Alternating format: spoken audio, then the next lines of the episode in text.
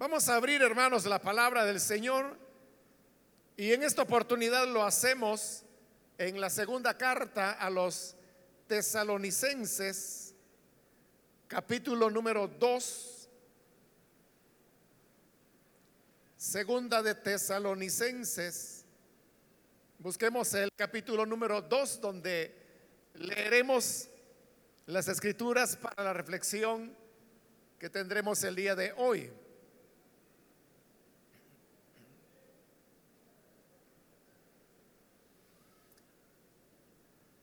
Bien, si lo tiene listo, dice la segunda carta a los tesalonicenses capítulo 2, versículo 7 en adelante, porque ya está en acción el misterio de la iniquidad.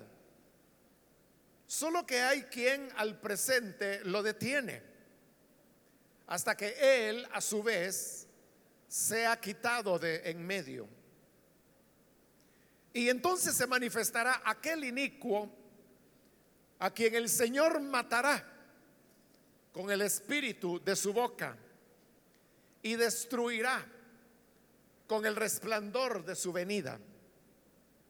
Inicuo cuyo advenimiento es por obra de Satanás, con gran poder y señales y prodigios mentirosos y con todo engaño de iniquidad para los que se pierden, por cuanto no recibieron el amor de la verdad para ser salvos.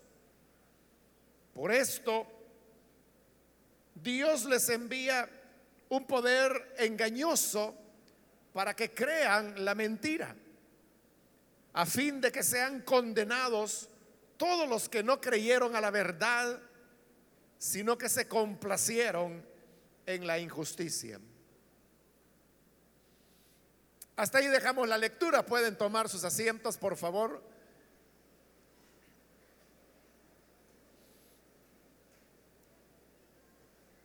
En estos versículos que hemos leído el día de ahora, encontramos que dos veces se menciona ahí acerca de el inicuo.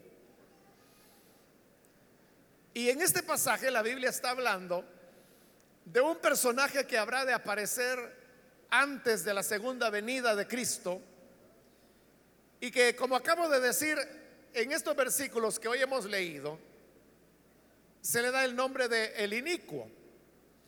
Pero en versículos anteriores a los que hemos leído también se le llama el hombre de pecado y también se le llama el hijo de perdición. Juan en sus cartas a este mismo personaje le da el nombre del anticristo. Y en el libro de Apocalipsis se le da el nombre de la bestia. De todas estas designaciones que se le dan a este personaje, la más popular es la de anticristo. De manera que nos vamos a referir a él de esa manera llamándole anticristo, aunque es el nombre que menos se utiliza para referirse a él. Solo aparece una sola vez en las escrituras. Pero ¿de dónde viene esta palabra anticristo? Tanto en el griego como en el español, usted puede notar que es una palabra compuesta. Lleva una preposición que es anti y luego lleva un nombre que es Cristo. Y así se forma anticristo. En el griego, la preposición anti tiene dos significados. Uno es semejante al español, que anticristo es aquello que se opone al Cristo, que está en contra de Cristo. Pero en el griego tiene además un significado adicional. Y es que anti también puede significar en lugar de. Pero como en este caso es anticristo, entonces este es alguien que se coloca en lugar de Cristo. Tanto es así que hay varios elementos que caracterizaron al Señor Jesús, al Cristo, y que se vuelven a repetir en el anticristo, precisamente porque el anticristo pretende tomar el lugar de Cristo. ¿Cuáles son esos aspectos en los cuales el anticristo trata de imitar al Cristo? En primer lugar, el anticristo pretende tener un antecesor igual que lo tuvo el verdadero Cristo. Sabemos que el antecesor del Cristo fue Juan el Bautista. Él vino anunciando que detrás de él venía alguien del cual él no era digno ni siquiera de desatar encorvado la correa de sus sandalias. Juan el Bautista fue el precursor del Cristo. Pero el anticristo también tiene un precursor. Y este precursor es lo que acá en este versículo 7 recibe el nombre de misterio de iniquidad. Ahí lo dice, porque ya está en acción el misterio de la iniquidad. Es decir, ese misterio ya está presente y ya está en acción. Es el precursor del anticristo. Claro, hay una gran diferencia entre el precursor del Cristo y el precursor del anticristo. Porque el precursor del Cristo fue Juan el Bautista, del cual hasta Herodes, que fue quien le mandó a matar, reconocía que era un hombre justo y santo. Pero el precursor del anticristo recibe el nombre de misterio de iniquidad.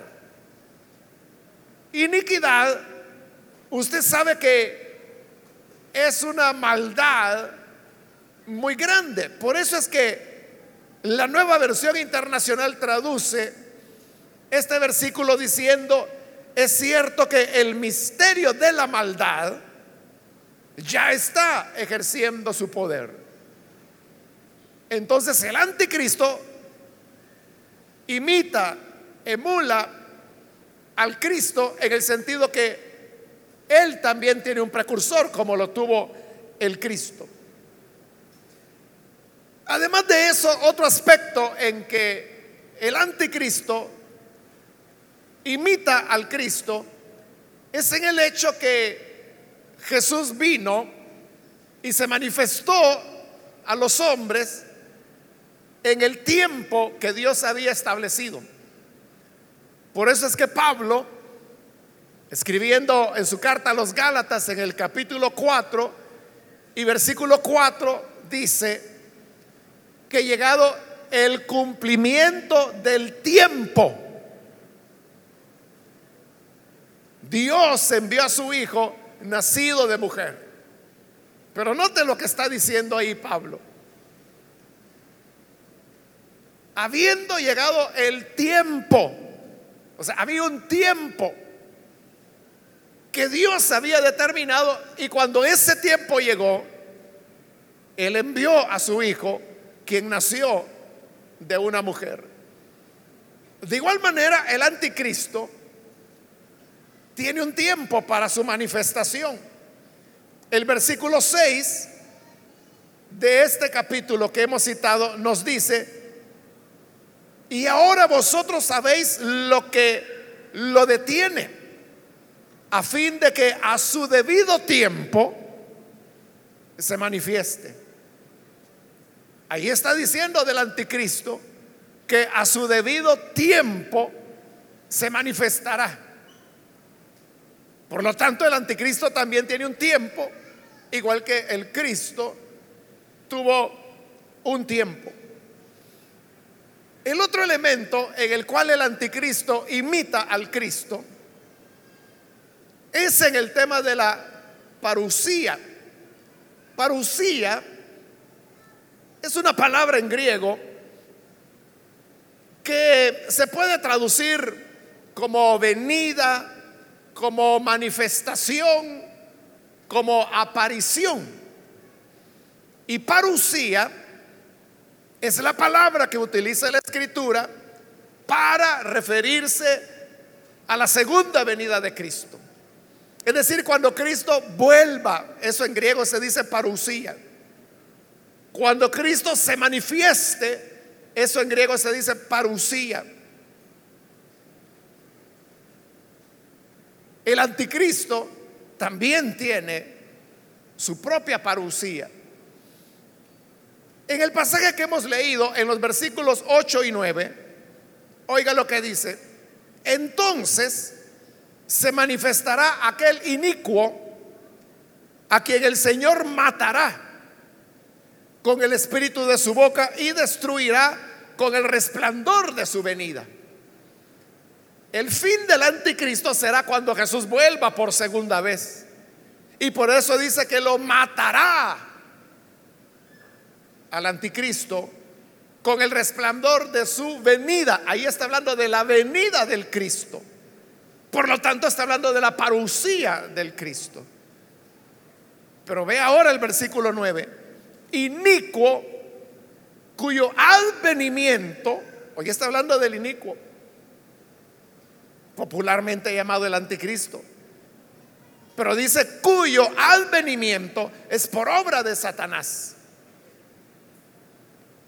Lo que quiero hacerle notar es que en el versículo 8, cuando habla de la venida del Señor, y menciona el resplandor de su venida, esa palabra venida en el griego es parucía.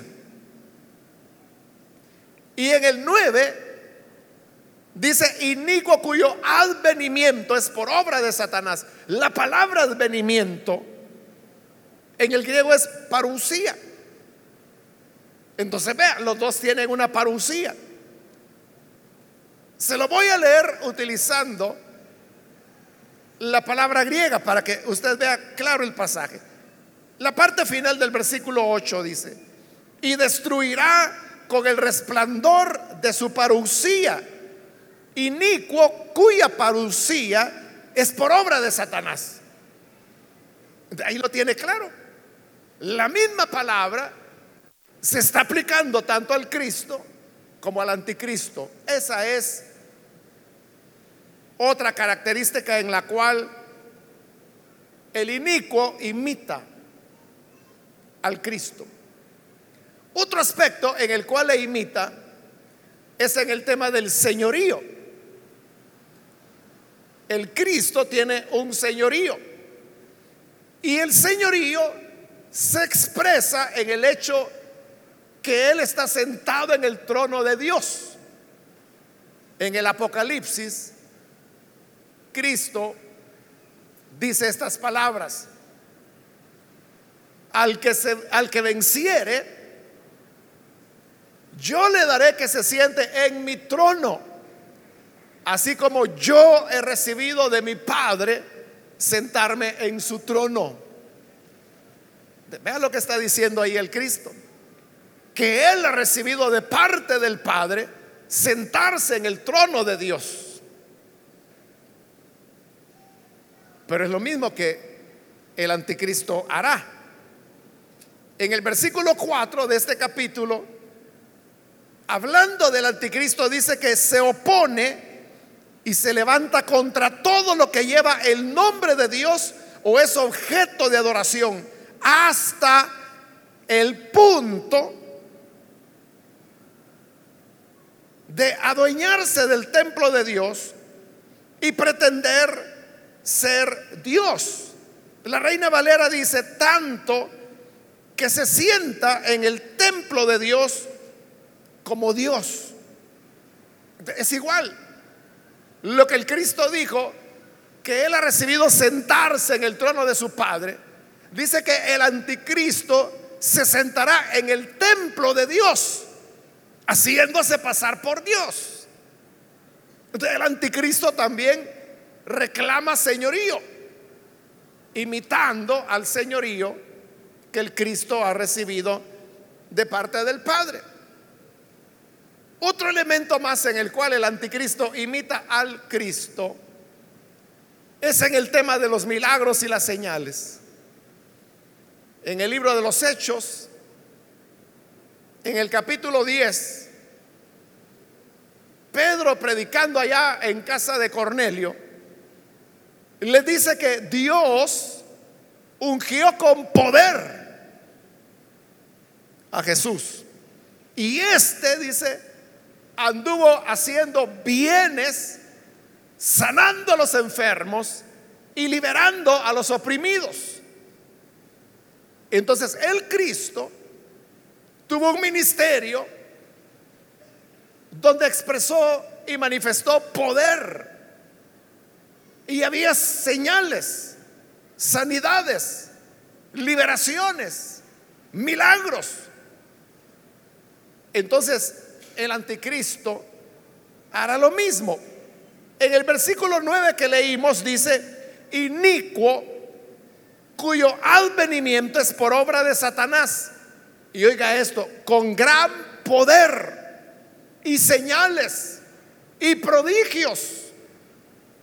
Todos ellos mentirosos, pero tendrá señales y prodigios. Usted puede ver entonces que hay similitud que el anticristo persigue del Cristo. Por eso es que bien recibe el nombre de anticristo. Cuando el anticristo aparezca, millones de personas creerán en él. Y probablemente usted se pregunte, ¿por qué las personas tendrían que creer en un personaje así que se le llama el malvado, el hijo de perdición, el hombre de pecado, y que aquí se nos está diciendo que su parucía, o sea, su aparición, su venida, es por obra de Satanás. Si Satanás es quien lo envía, ¿por qué la gente habría de creer en él? Pero eso no nos debe extrañar. Porque el hombre está inclinado a creer cualquier cosa.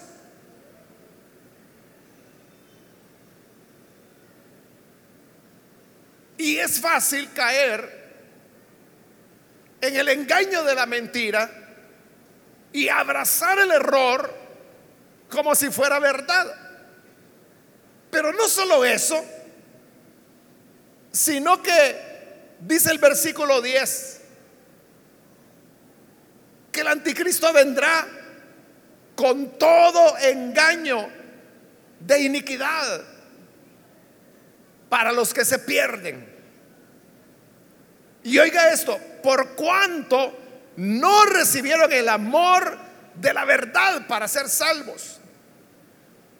Dios ha revelado su verdad. Y esta verdad no es un concepto, no es una filosofía, no es un libro, es una persona. Jesús dijo, yo soy la verdad. Yo soy el camino, la verdad y la vida. Él afirmó ser la verdad. Por lo tanto, cuando Dios envió a su Hijo, lo que Él hizo fue enviarnos la verdad.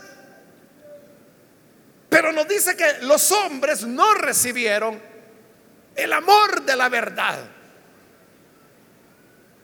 La verdad es algo que debemos apreciar.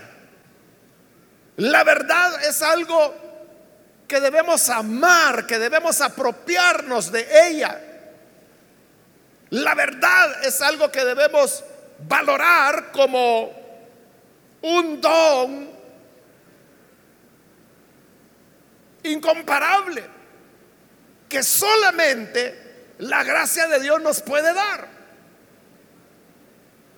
Verdad a través de la cual llegamos a alcanzar la salvación. Porque dice el amor de la verdad para ser salvos. Jesús es una verdad no solo para el aprendizaje. Jesús es una verdad no solo por conocer, por cuestión cultural. Jesús es la verdad que nos salva, que nos liberta. Por eso es que el mismo Cristo lo dijo. Oiréis la verdad. Y la verdad os hará libres. El amor de la verdad nos salva, nos ilumina, nos libera. Por eso digo, la verdad revelada en Cristo es una verdad que debe ser amada, apreciada, por eso se le llama el amor de la verdad. Mas usted sabe que hay muchas personas que han rechazado la verdad, la verdad relacionada con Jesús. La rechazan bajo varias excusas. La rechazan porque la posponen y dicen, será mañana, será en las vacaciones de agosto. Y en agosto dirá, será en las vacaciones de fin de año. Será cuando tenga 15 años. Será cuando tenga novia. Será cuando me case. Será cuando tenga hijos. Será cuando me jubile. Será cuando sea abuelo. Será cuando me esté muriendo y se muere. Y nunca recibió el amor de la verdad. Pero Dios ha enviado a su Hijo, a través del cual reveló la verdad. Y todo aquel que en Él cree no se pierde, tiene la vida eterna. Recibe la vida eterna.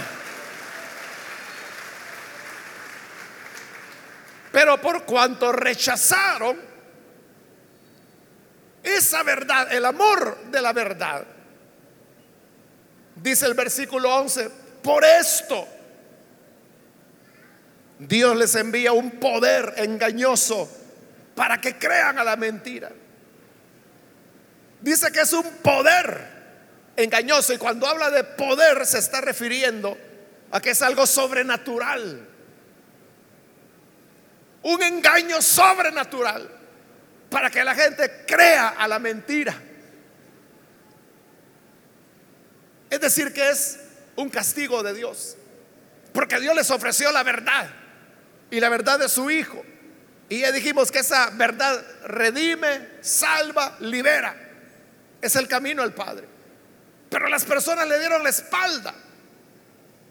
No quisieron la verdad. Entonces Dios dice, ah, bueno, no quieres la verdad. Pues entonces creerás a la mentira. Y envió un poder engañoso. Pero cuando dice poder, ya le dije, eso es algo sobrenatural. Es un castigo que cae sobre las personas y que sobrenaturalmente los lleva a creer la mentira. A veces uno puede preguntarse cómo puede haber gente que cree disparates o cosas que son abiertamente blasfemas. ¿Se recuerda de aquel fulano que apareció por ahí diciendo que él era Jesús, que había venido por segunda vez?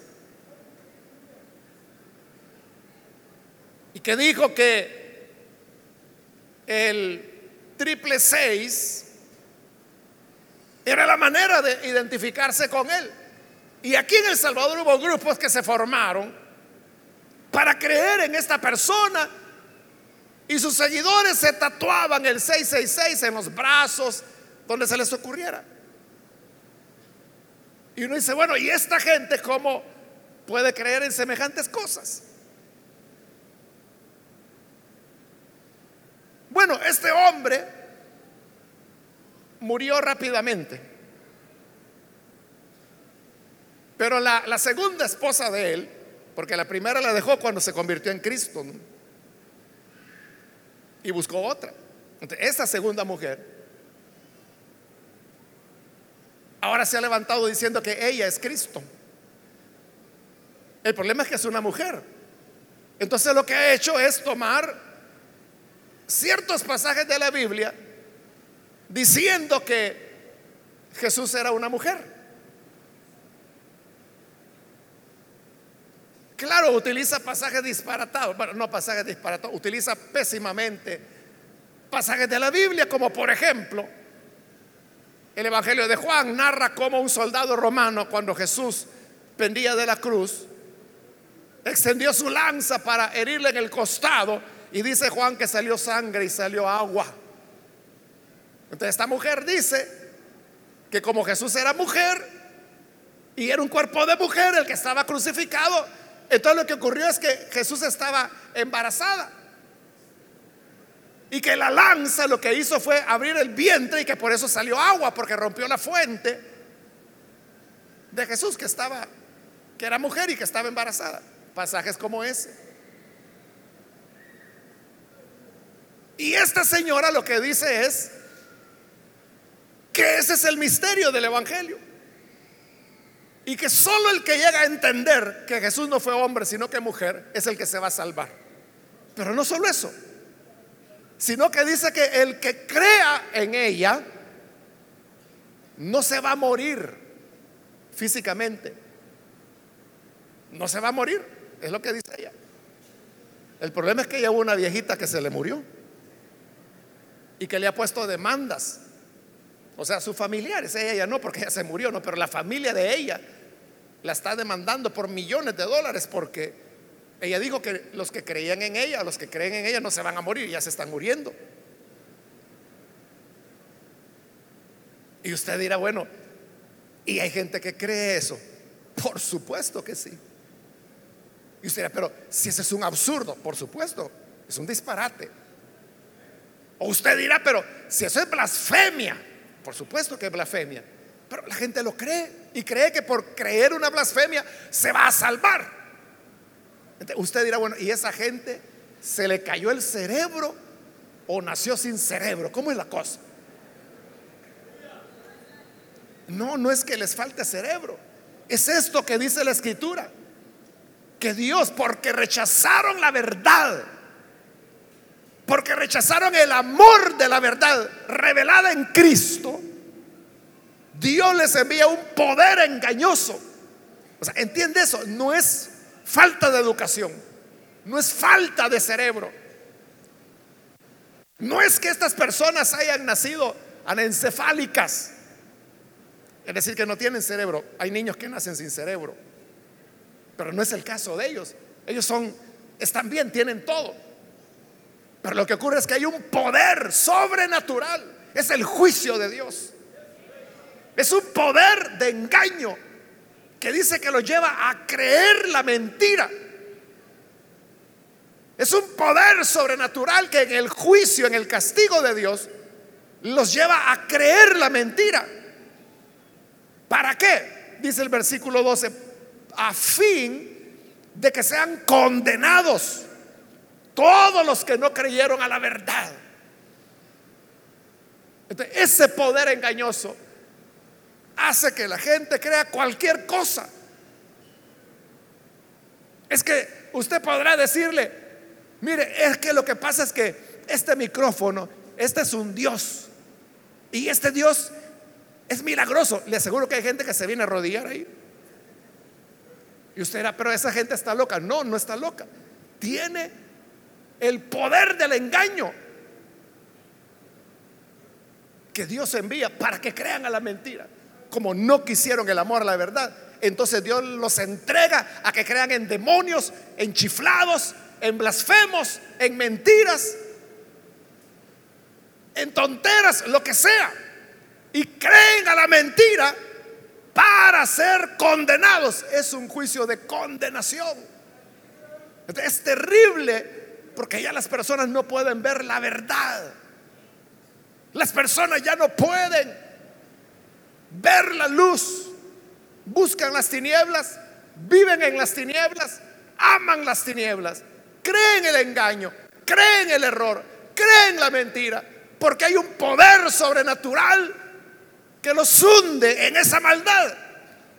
Han sido cegados, están cegados, no pueden ver la verdad del Evangelio. Es terrible, porque esas personas no pueden escapar del juicio de Dios. Por eso es que el libro de Apocalipsis lo dice tan claro, que van a adorar a este inico, a esta bestia. Y dice que Dios les enviará plagas, convertirá el agua en sangre, habrá un terremoto y ellos huirán, se esconderán en las cuevas y dirán montañas caer sobre nosotros y escondernos de la ira del Hijo de Dios. Y aún con todos esos juicios, con todos esos castigos, dice Apocalipsis, y no se arrepintieron. No se arrepintieron, sino que continuaron adorando a la bestia. Es decir, que el que cae bajo el poder del engaño para que creer la mentira, ni que le griten la verdad ni que se la inyecten, ni que se la den con aceite de hígado de bacalao, ni así va a creer. Ya quedó cegado, porque el propósito de Dios es que se condenen, porque rechazaron la verdad. Es terrible llegar a ese juicio de Dios. ¿Cómo podemos hacer nosotros para no caer en ese juicio? Ahí mismo lo dice el pasaje recibiendo el amor de la verdad. ¿Y cuál es el amor de la verdad? Cristo Jesús. Él es el amor de la verdad. Verdad que nos libera, nos salva. Yo soy el camino, la verdad. Y la vida, nadie viene al Padre, sino por mí, dijo Jesús. Entonces, si tú no quieres caer bajo esa maldición sobrenatural de creer a la mentira, cree en Jesús, cree en el Hijo de Dios y hoy es una buena oportunidad para que lo hagas. Abre tu corazón a Cristo y si Él llega a tu corazón, tu corazón queda sellado para la eternidad, seguro en las manos de Dios. Vamos a orar, vamos a cerrar nuestros ojos. Y quiero invitar a las personas que todavía no han recibido al Señor Jesús como su Salvador. En el lugar donde usted se encuentra, quiero invitarle para que hoy pueda recibir el amor de la verdad. Ese amor de la verdad se mostró en la cruz, donde Jesús murió, donde Él derramó su vida y su sangre para que por ella nosotros podamos ser salvados. Quiero invitar a las personas que hoy necesitan escapar del poder engañoso, de la mentira, del engaño, que venga para recibir al Hijo de Dios. Las personas que hoy creerán en Jesús, por favor póngase en pie, ahí en el lugar donde está. Con toda confianza, póngase en pie, en señal que usted desea recibir la vida de Dios, el amor de la verdad. Y vamos a orar por usted. Cualquier amigo, amiga que necesita venir para creer, póngase en pie y nosotros oraremos por usted. Hoy es la oportunidad para que venga. De este lado hay un hombre que pasa, Dios lo bendiga, bienvenido. Alguien más que necesita venir puede ponerse en pie Acérquese porque hoy es el momento de sellar su corazón con la verdad. Para que luego no vaya usted a ser doblegado por el poder engañoso de la mentira. Muy bien, aquí hay una niña, Dios la bendiga, bienvenida. Acá hay otra persona, Dios la bendiga, bienvenida también. ¿Alguien más puede ponerse en pie? Si usted se encuentra en la parte de arriba, también con toda confianza, puede ponerse en pie para que oremos por usted. Otra persona, hoy es el momento para que la gracia del Señor le pueda alcanzar. Hay otra persona más, póngase en pie. Si recibimos el amor de la verdad, no seremos influenciados por el poder engañoso para creer la mentira y luego ir a condenación. No, el que cree en el amor de la verdad es salvo. Se salva. Por eso es que Satanás imita todo lo de Dios. Porque imitándolo puede engañar aún más. Todo poder de engaño. Cree en Jesús y libre su corazón. Otra persona. También invito si hay hermanos que se han alejado del Señor, pero necesitan hoy reconciliarse. Aquí adelante hay otra persona, bienvenido. Alguien más que necesita pasar. Si usted se va a reconciliar, póngase en pie también. Bien, aquí hay un joven, bienvenido. Dios le bendiga. Aquí hay otra persona que se pone en pie, Dios la bendiga. Bienvenida. Alguien más que quiere creer en el amor de la verdad que necesita creer en el Hijo de Dios. Yo le animo para que no desaproveche la oportunidad. Alguien más, acérquese. Hoy es su momento. Hoy es cuando la gracia de Dios le habla. Hay otra persona. Es primera vez que viene Jesús, póngase en pie. Hágalo ahora porque voy a terminar. Solamente un minuto más y haremos la oración. Pero si hay alguien que necesita aprovechar estos segundos que quedan, póngase en pie. Ya sea que es primera vez o si es reconcilio, póngase en pie. Vamos a orar. Venga, no deje pasar la oportunidad. Muy bien, aquí hay otro joven. Bienvenido. Es ya la última invitación que estoy haciendo. Si hay alguna otra persona, póngase en pie y aproveche porque esta es ya la última invitación estoy haciendo. A usted que nos ve por televisión también le invito para que se una con las personas que están aquí al frente. Recibe el amor de la verdad. Ore con nosotros. Señor, te damos las gracias por cada persona que está aquí al frente, creyendo y recibiendo el amor de la verdad. Igual te pedimos por aquellos que a través de televisión, de radio, a través del internet, están viendo, Señor, esta enseñanza y están ahora abriendo sus corazones para recibir el amor de la verdad. Te ruego, oh Dios, que les perdones, que les transformes, que el poder de tu Espíritu Santo llegue para cambiarles, redimirles, hacerles nuevas criaturas. De manera que sean sellados para salvación con el amor de la verdad y guardados de todo poder de engaño. Gracias Señor. A ti damos todo honor y toda gloria por Jesús nuestro Salvador. Amén.